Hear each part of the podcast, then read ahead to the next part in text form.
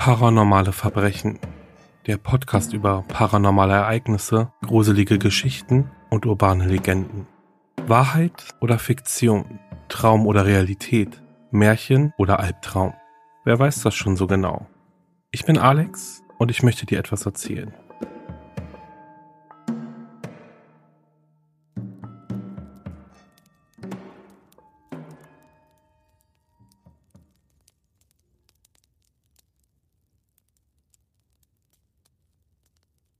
Die Schlafenszeit ist normalerweise etwas Gutes für ein müdes Kind. Für mich war sie schrecklich. Während andere Kinder sich darüber beschweren, dass sie ins Bett müssen, bevor sie einen Film zu Ende gesehen oder ihr Lieblingsvideospiel gespielt haben, war für mich, als ich noch ein Kind war, die Nacht immer eine Zeit voller Angst. Ich kenne mich in wissenschaftlichen Dingen aus und weiß, dass ich nicht beweisen kann, dass das, was mir passierte, echt war, aber ich kann sagen, es war der pure Horror. Ich bin froh sagen zu können, dass ich solch eine Angst in meinem Leben bisher nie wieder spüren musste. Ich werde euch nun so gut wie ich kann alles erzählen. Macht euch daraus, was ihr wollt. Ich bin froh, dass ich es mir von der Seele reden kann. Ich erinnere mich nicht mehr genau, wann es anfing, aber meine Angst vor dem Einschlafen begann etwa zu der Zeit, als ich von meinem Zimmer in ein anderes zog. Ich war zu diesem Zeitpunkt acht Jahre alt und glücklich mit meinem Zimmer, bis ich es mit meinem älteren Bruder getauscht habe. Wie es sehr gut bei einem fünf Jahre älteren Bruder zu verstehen ist, wünschte er sich irgendwann ein eigenes Zimmer. Und aus diesem Grund bekam ich das Zimmer auf der Rückseite unseres Hauses. Es war ein kleiner, enger, seltsam in die Länge gezogener Raum. Groß genug für ein Bett und ein paar Regale, aber nicht mehr. Ich konnte mich nicht wirklich beschweren, denn selbst in diesem Alter verstand ich, dass wir kein wirklich großes Haus hatten, und ich hatte auch keinen Grund, enttäuscht zu sein. Ich hatte eine glückliche Kindheit. Bis zu diesem einen Tag. Ein einzelnes Fenster gab den Blick auf unseren Garten frei. Nichts Besonderes. Aber auch tagsüber schien das Licht, welches in das Zimmer kroch, fast schon zu schleichen. Da mein Bruder ein neues Bett bekam, erhielt ich das Doppelbett, welches wir uns bisher immer geteilt hatten. Während ich mich ärgerte, fortan alleine schlafen zu müssen, war ich gleichzeitig durch den Gedanken daran, im oberen Bett schlafen zu können, welches viel mehr Abenteuer zu bieten schien, gespannt und aufgeregt.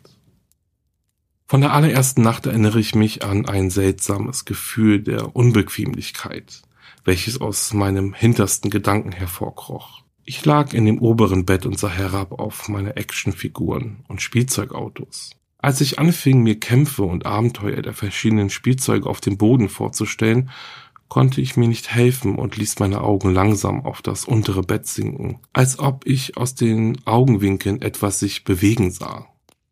Das untere Bett war leer, ordentlich gemacht, eine dunkelblaue Decke säuberlich eingeschlagen, zwei weiche weiße Kissen am Kopfende, ich dachte nicht weiter darüber nach. Ich war ein Kind, und die Geräusche des Fernsehers, welche unter meiner Tür hindurchdrangen, wogen mich in einem Gefühl von Sicherheit und Geborgenheit. Ich schlief ein. Wenn du durch ein Geräusch oder eine Bewegung im Raum aus einem tiefen Schlaf gerissen wirst, kann es einige Momente dauern, bevor du wirklich verstehst, was passiert ist. Der Nebel des Träumens hängt immer noch über dir auch wenn dein Traum luzid war. Etwas bewegte sich, da gab es keinen Zweifel. Zuerst war ich nicht sicher, was es war. Alles war dunkel, fast schon tiefschwarz, doch ein wenig Licht kroch noch von draußen herein, so dass ich mit knapper Not die Umrisse des erstickenden Zimmers ausmachen konnte. Zwei Gedanken schossen gleichzeitig in meinen Kopf. Der erste war, dass meine Eltern bereits im Bett lagen denn das Haus lag in völliger Dunkelheit und Stille. Der zweite drehte sich um ein Geräusch. Das Geräusch, welches mich offensichtlich geweckt hatte. Als die letzten Reste des Schlafes aus meinem Kopf verschwanden, nahm das Geräusch eine vertraute Form an. Manchmal können selbst die einfachsten Geräusche auch die nervigsten sein. Ein leichter Wind, der durch die Bäume fährt, die Schritte des Nachbars, welche unangenehm nahe scheinen, oder, wie in diesem Fall, das leise Rascheln einer Bettdecke in der Dunkelheit. Genau das war's. Eine Bettdecke raschelte in der Dunkelheit, als ob ein in seinem Schlaf gestörter gerade versuchte, es sich im unteren Bett wieder so gemütlich wie möglich zu machen. Ich lag da, ungläubig denkend. dass das Geräusch nur in meiner Vorstellung existierte. Oder vielleicht auch nur meine Katze versuchte einen geeigneten Platz zu finden, wo sie die Nacht verbringen konnte. Es war die Tür, die ich als nächstes erkannte. Geschlossen, wie sie war, bevor ich eingeschlafen bin. Vielleicht hatte meine Mutter auch nur nach mir gesehen und währenddessen ist die Katze durch den Türspalt in mein Zimmer geschlichen. Ja, das musste es sein. Ich drehte mich zur Wand in der vagen Hoffnung, wieder einschlafen zu können. Als ich mich bewegte, verstummte das Geräusch.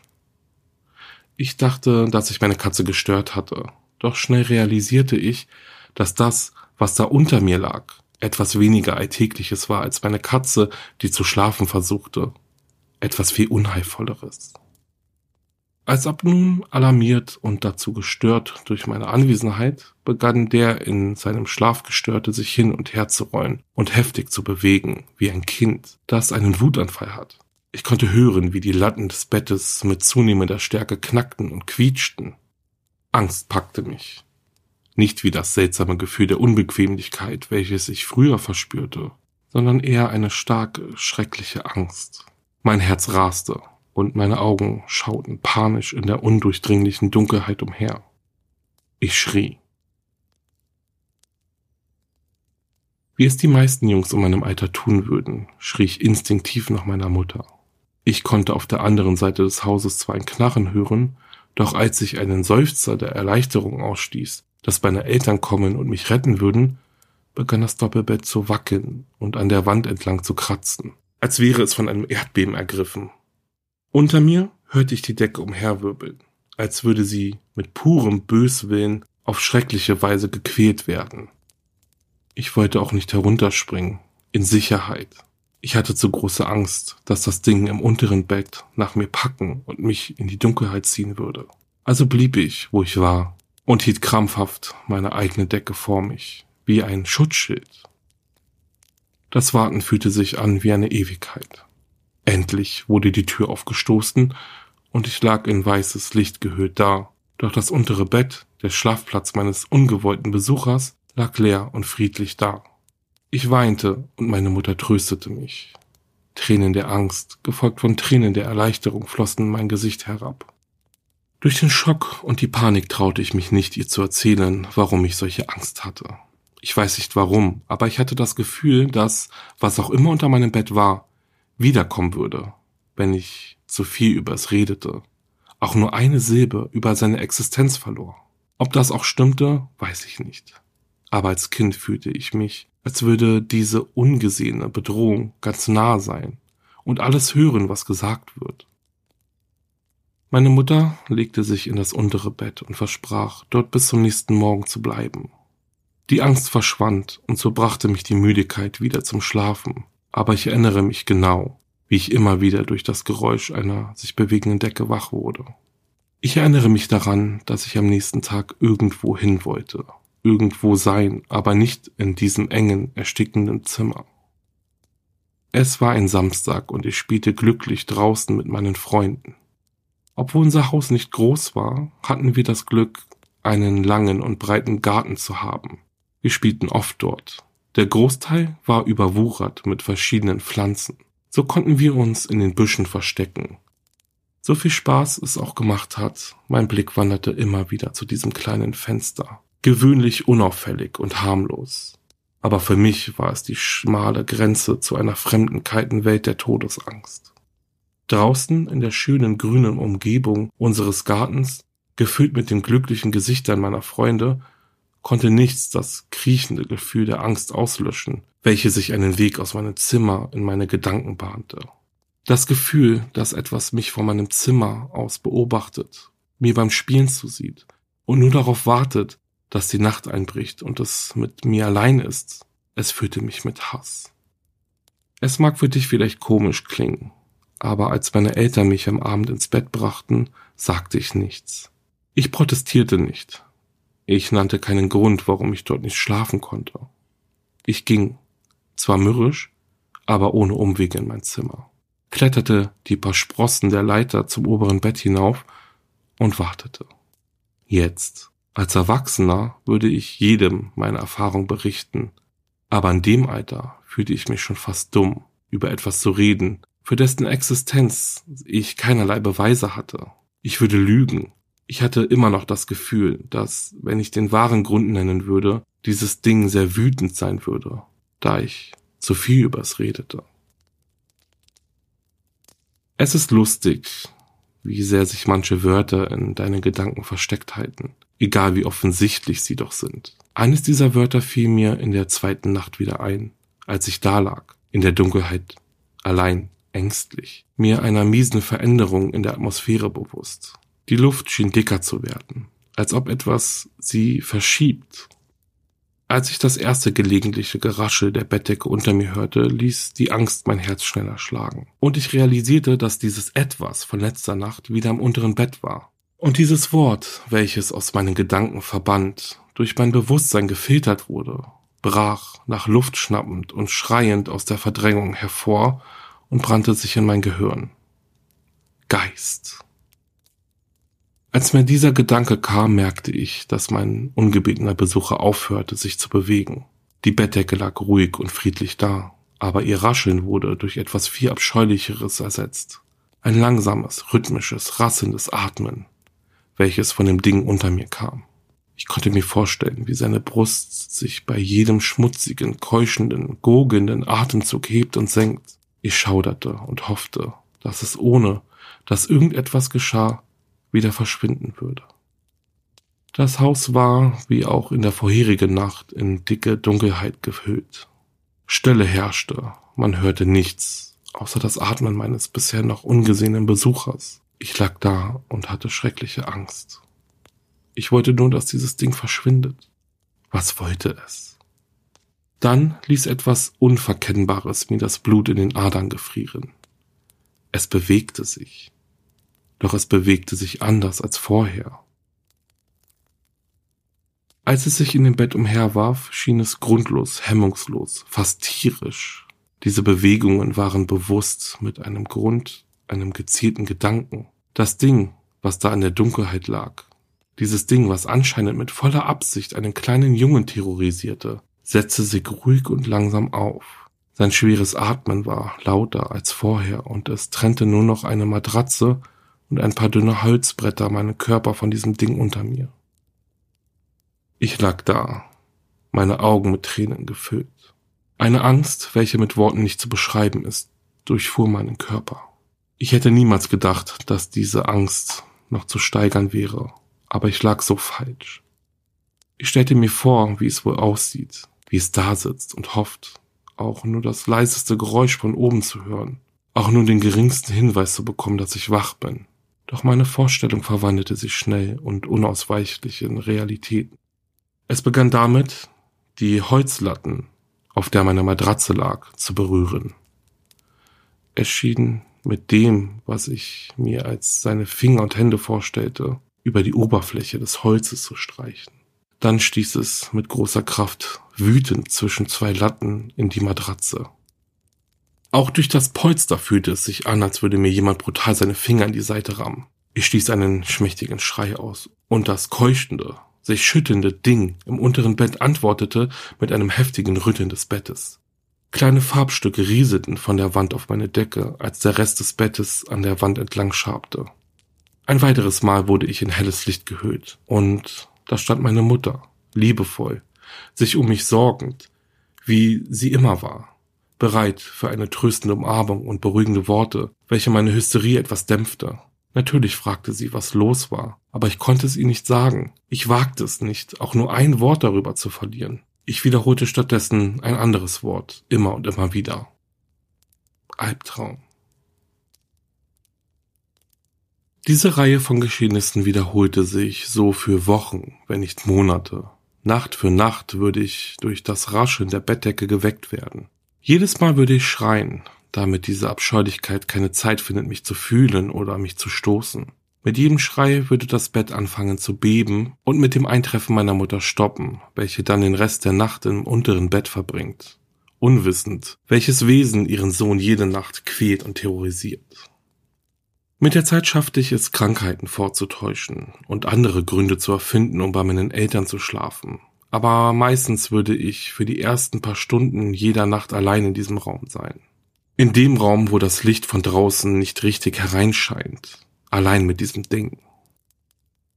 Nach und nach gewöhnst du dich an fast alles. Vollkommen egal, wie schrecklich es ist. Ich stellte fest, dass dieses Ding mir aus irgendeinem Grund nichts tun konnte, wenn meine Mutter da ist. Ich bin sicher, dasselbe würde auch für meinen Vater gelten, aber so liebevoll er auch war, ihn zu wecken war fast unmöglich. Nach ein paar Monaten hatte ich mich dann also an meine nächtlichen Besucher gewöhnt. Versteh das jetzt nicht falsch, es war keine übernatürliche Freundschaft oder ähnliches. Ich verabscheute dieses Ding. Ich hatte genauso große Angst, als sich mir seine Persönlichkeit und seine Wünsche erschlossen hatten, wenn man es so nennen kann. Meine größten Ängste erfüllten sich im Winter. Die Tage wurden kürzer und die längeren Nächte verschafften diesem Monster bloß mehr Möglichkeiten. Es war eine schwere Zeit für meine Familie. Meine Großmutter war eine wunderbare und höfliche Frau, doch ihr Zustand hat sich seit dem Tod meines Großvaters sehr stark verschlechtert. Meine Mutter tat ihr Bestes, um sie so lang wie möglich in unserer Gemeinschaft zu halten. Aber Demenz ist eine grausame und degenerative Krankheit, welche einer Person sämtliche Erinnerungen auf einmal rauben kann. Schon bald erinnerte sie sich an keine mehr von uns, und es wurde klar, dass sie in ein Altersheim ziehen musste. Ein paar Tage bevor sie in das Altersheim gebracht werden sollte, gab es einige Schwierigkeiten mit ihr, so dass meine Mutter beschloss, bei ihr zu bleiben. So sehr ich meine Großmutter auch liebte und nur Trauer über ihre Krankheit empfand, jetzt fühlte ich mich schuldig, dass meine ersten Gedanken nicht bei ihr, sondern bei meinem nächtlichen Besucher waren und dabei, was er während der Abwesenheit meiner Mutter alles mit mir anstellen könnte. Ihre Anwesenheit war das Einzige, da war ich mir sicher, was mich vor den ganzen Grausamkeiten bewahrte, die dieses Ding in sich trug. Am nächsten Tag raste ich von der Schule nach Hause, riss die Bettdecke und Matratze aus dem unteren Bett, entfernte sämtliche Bretter und Latten und stellte einen Schreibtisch, eine Kommode und ein paar Stühle anstelle des unteren Bettes dorthin.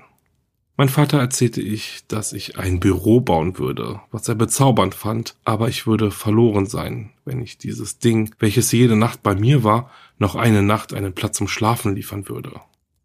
Als die Dunkelheit einbrach, lag ich da und dachte daran, dass meine Mutter nicht im Haus war. Ich wusste nicht, was ich jetzt tun sollte. Mein einziger Impuls war, in das Schlafzimmer meiner Eltern zu schleichen und ein kleines Familienkruzifix, welches ich dort einmal gesehen hatte, aus einem Schmuckkästchen zu nehmen. Obwohl meine Familie nicht wirklich religiös war, glaubte ich in diesem Alter noch an Gott und hoffte, dass das Kruzifix mich irgendwie schützen würde. Trotzdem lag ich immer noch ängstlich und panisch in meinem Bett und umklammerte das Kruzifix in meiner Hand unter meinem Kopfkissen. Während der Schlaf über mich hineinbrach und ich in das Land der Träume fiel, immer noch hoffend, dass ich am nächsten Morgen unversehrt aufwachen würde. Unglücklicherweise war dies die schlimmste Nacht von allen. Allmählich wachte ich auf. Es war immer noch dunkel. Als meine Augen langsam wieder klar wurden, konnte ich nach und nach mein Fenster ausmachen. Dann die Wände, ein paar Spielzeuge auf dem Regal und auch heute noch schaudere ich bei dem Gedanken an die völlige Stille, die zu diesem Zeitpunkt herrschte. Kein Rascheln der Bettdecke, keine einzige Bewegung. Der Raum fühlte sich leblos an leblos, aber nicht leer. Der nächtliche Besucher, dieses unwillkommene, keuschende, hasserfüllte Ding, welches mich Nacht für Nacht terrorisierte, lag nicht im unteren Bett. Es lag in meinem Bett. Ich öffnete meinen Mund, um zu schreien, aber ich brachte keinen Ton heraus. Die Panik hatte mir die Stimme geraubt. Ich lag bewegungslos da. Wenn ich nicht schreien konnte, wollte ich auch nicht, dass dieses Ding weiß, dass ich wach bin. Ich hatte es nicht gesehen. Ich konnte es nur fühlen. Ich wusste nicht, ob es sich unter oder auf meiner Bettdecke befand. Ich konnte seine Umrisse erkennen und seine Anwesenheit spüren, aber ich wagte es nicht genau hinzusehen. Sein Gewicht auf mir drückte mich in die Matratze, eine Erfahrung, welche ich nie vergessen werde. Ich übertreibe nicht, wenn ich sage, dass Stunden vergingen. Als ich bewegungslos in der Dunkelheit dalag, war ich ein verängstigter, panischer kleiner Junge. Wenn das alles während der Sommermonate passiert wäre, würde es draußen schon hell sein. Aber der Griff des Winters ist lang und unbarmherzig. Und ich wusste, dass es noch Stunden bis zum Morgenaufgang dauern würde. Ein Sonnenaufgang, nach dem ich mich über alles sehnte. Ich war von Natur aus ein ängstlicher Junge, aber ich erreichte einen Punkt, an dem ich nicht länger warten konnte, wo ich unter dieser intim perversen Abscheulichkeit nicht länger überleben konnte. Angst kann dich fertig machen, dich abwetzen, nur eine winzige Spur deiner Nerven zurücklassen. Ich musste aus diesem Bett. Dann erinnerte ich mich an das Kruzifix. Meine Hand lag nach wie vor unter dem Kissen, aber sie war leer. Langsam bewegte ich mein Handgelenk und tastete danach. Minimale Bewegungen, um so gut wie möglich Geräusche und Vibrationen zu vermeiden. Aber ich konnte es nicht finden. Ich konnte es aus dem Bett gestoßen haben. Oder ich konnte den Gedanken nicht ertragen, dass es aus meiner Hand genommen worden sein konnte. Ohne das Kruzifix verlor ich jedes bisschen Hoffnung. Selbst in solch einem jungen Alter kann einem plötzlich bewusst werden, was der Tod ist. Und das kann einen ziemlich fertig machen. Ich wusste, ich würde in diesem Bett sterben, wenn ich weiterhin untätig daliegen würde. Ich musste aus diesem Raum. Nur wie? Aus dem Bett springen und hoffen, dass ich es bis zur Tür schaffe? Was, wenn es schneller ist als ich? Oder sollte ich besser langsam aus dem oberen Bett schlüpfen und versuchen, meinen unheimlichen Bettgenossen nicht zu stoßen? Als ich realisierte, dass es sich nicht gerührt hatte, als ich nach dem Kruzifix gesucht hatte, kam ich auf diese seltsamen Gedanken. Was, wenn es schläft? Es atmete nicht sehr schnell. Vielleicht ruhte es sich nur kurz aus in dem Gedanken, dass es mich endgültig bei sich hat, dass ich endlich in seinem Griff war. Oder vielleicht spielte es mit mir. So wie all die anderen Nächte zuvor. Und nun, mit mir unter ihm, an meine Matratze gepresst, ohne meine Mutter, die mich beschützt, hielt es mich hin, konnte seinen Sieg für mich schmecken. Ich atmete so langsam wie möglich und sammelte jedes bisschen Mut zusammen. Dann griff ich langsam mit meiner rechten Hand nach der Bettdecke und zog sie vorsichtig von mir. Was ich darunter vorfand, ließ fast mein Herz stehen bleiben. Ich habe es nicht gesehen, aber als meine Hand die Decke bewegt hatte, stieß sie gegen etwas. Etwas Weiches, Kaltes. Etwas, was sich unverwechselbar wie eine ausgemerkete Hand anfühlte. Voller Panik hielt ich meinen Atem an. Nun war ich mir sicher, dass es wusste, dass ich wach bin. Nichts. Es rührte sich nicht. Es schien wie tot. Nach ein paar Momenten bewegte ich meine Hand vorsichtig weiter unter der Decke entlang und ertastete einen dünnen, seltsam geformten Unterarm, der Arm lag ausgestreckt, quer über meine Brust, die Hand ruhte auf meiner linken Schulter, als hätte es mich im Schlaf gegriffen. Ich realisierte, dass ich diese leichenblasse Befestigung wohl bewegen musste, um meinen Wunsch, irgendwie aus seinem Griff zu entkommen, Wirklichkeit werden zu lassen. Aus irgendeinem Grund stoppte mich das Gefühl von zerrissener, lumpiger Kleidung auf seiner Schulter in meinen Bewegungen. Angst kroch erneut in mir hoch. Ich konnte mich nicht dazu überwinden, sein Gesicht zu berühren. Sonderbarerweise frage ich mich bis heute noch, wie es sich wo angefühlt hätte. Großer Gott, es hat sich bewegt. Es war nun ganz schwach, aber der Griff um meine Schulter und um meinen Körper verstärkte sich.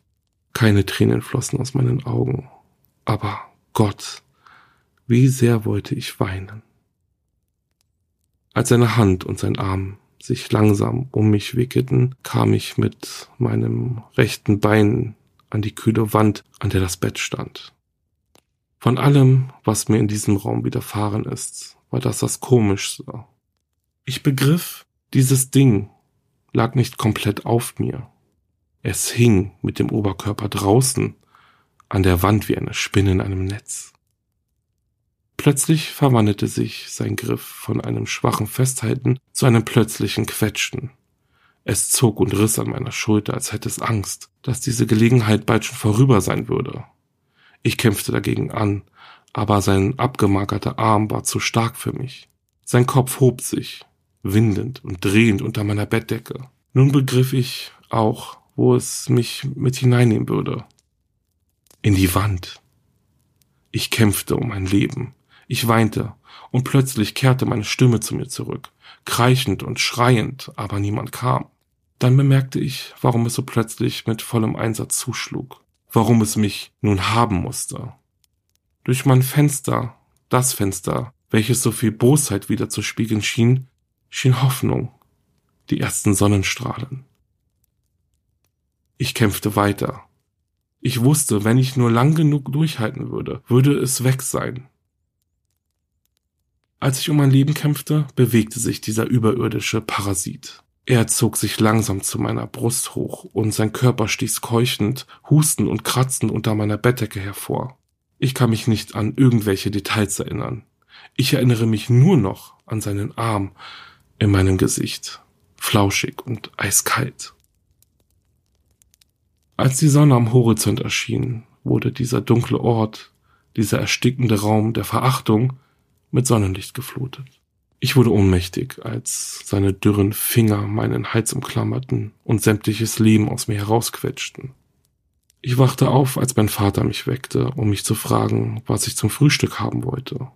In diesem Moment verspürte ich eine Erleichterung, wie ich sie noch nie im Leben zuvor verspürt hatte. Ich erlebte die schlimmste Nacht, die ich bis dahin und danach jemals haben sollte. Ich zog mein Bett von der Wand weg und stellte stattdessen einen Schrank an diese Stelle in der Hoffnung, dass er dieses Ding davon abhalten würde, noch einmal mein Bett zu betreten. Nun konnte es meinem Bett nichts mehr antun und mir auch nicht. Wochen vergingen, ohne dass etwas passierte, bis zu einer kalten, gefrorenen Nacht, als ich durch ein Klopfen hinter meinem Schrank aufwachte. Doch es blieb nur kurz, und als ich da lag, war ich mir sicher, ein kratziges Stöhnen gehört zu haben, bevor das Klopfen langsam für immer in der Wand verschwand. Ich habe bisher niemandem diese Geschichte erzählt. Noch heute läuft es mir eiskalt den Rücken hinunter, wenn ich nachts das Geräusch in der Dunkelheit raschelnder Bettdecken oder solch ein keuchendes Kratzen höre. Und ich schlief sicherlich nie wieder in einem Bett, welches an einer Wand steht. Nenn es Einbildung, wenn du willst. Aber wie gesagt, ich kann nicht dafür garantieren, dass es wahr ist. Ich könnte es mir mit herkömmlichen Dingen wie Schlafparalyse, Halluzinationen oder einfach eine überaus realistische Vorstellung erklären. Was ich aber sagen kann, ist, dass im nächsten Jahr bekam ich ein anderes Zimmer, größer und auf der anderen Seite des Hauses. Meine Eltern benutzten nun diesen seltsamen, erstickenden, verlängerten Ort als ihr Schlafzimmer. Sie sagten, sie bräuchten kein so großes Zimmer. Es muss nur groß genug für ein Bett und ein paar andere Dinge sein. Dort blieben sie zehn Tage. Am elften Tag zogen wir aus dem Haus aus.